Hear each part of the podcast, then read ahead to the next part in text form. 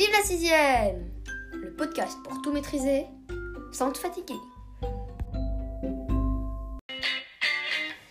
Les actions de l'homme sur l'environnement. En aménageant le territoire, l'homme modifie son environnement naturel. Il détruit parfois des milieux de vie. Cependant, il prend peu à peu conscience des dangers qu'il fait courir à la planète et commence à restaurer des milieux qu'il a transformés. Trait du rapport du GIEC.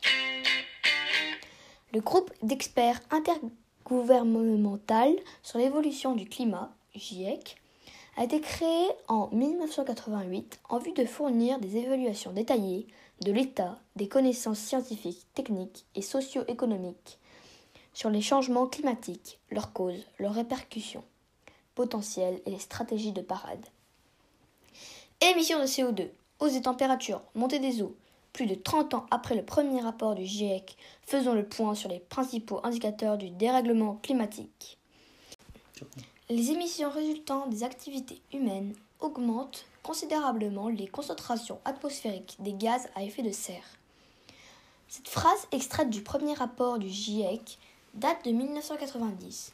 Depuis, cet organisme, lancé par les Nations Unies pour évaluer les informations scientifiques sur le réchauffement climatique, ses risques et le rôle de l'activité humaine, a publié quatre autres rapports. Quelques extraits du dernier rapport du GIEC du mois d'août 2021.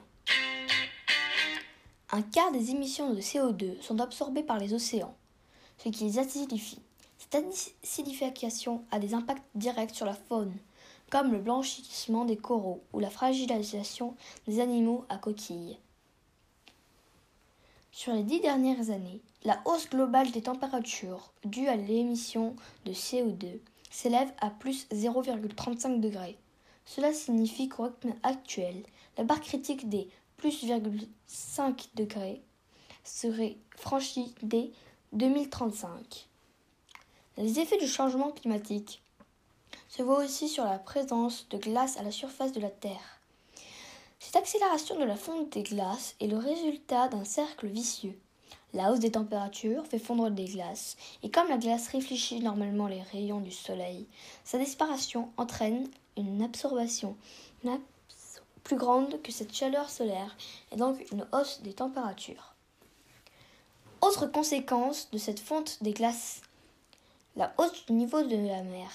Là encore, cette augmentation de l'ordre d'environ 9 cm en 30 ans est très nette et continue. Si cette montée de quelques centimètres peut sembler négligeable, lors de tempêtes ou de phénomènes de submersion marine, ces centimètres suffisent pour permettre à l'eau d'avancer beaucoup plus loin dans les terres. Extrait d'une étude du World Resource Institute.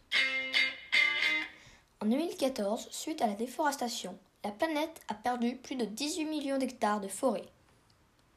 Ces dernières décennies, les paysages agricoles ont fait l'objet de changements importants en lien avec l'intensification de l'agriculteur, qui a conduit à un agrandissement des parcelles et à une diminution des éléments semi-naturels, bois et prairies permanentes. Carte mentale des actions de l'homme sur l'environnement. Dans les actions positives, il y a les énergies renouvelables, les transports en commun et le vélo, la reforestation, le nettoyage de l'environnement, la protection contre les espèces invasives, le GIEC, le recyclage. Dans les actions négatives, il y a le braconnage, la surchasse, la surpêche, les énergies fossiles non renouvelables, la pollution, la déforestation, l'intrusion d'espèces invasives. Sur l'action de l'homme sur l'environnement. L'homme doit exploiter de façon raisonnable les ressources naturelles pour assurer ses besoins sur le long terme.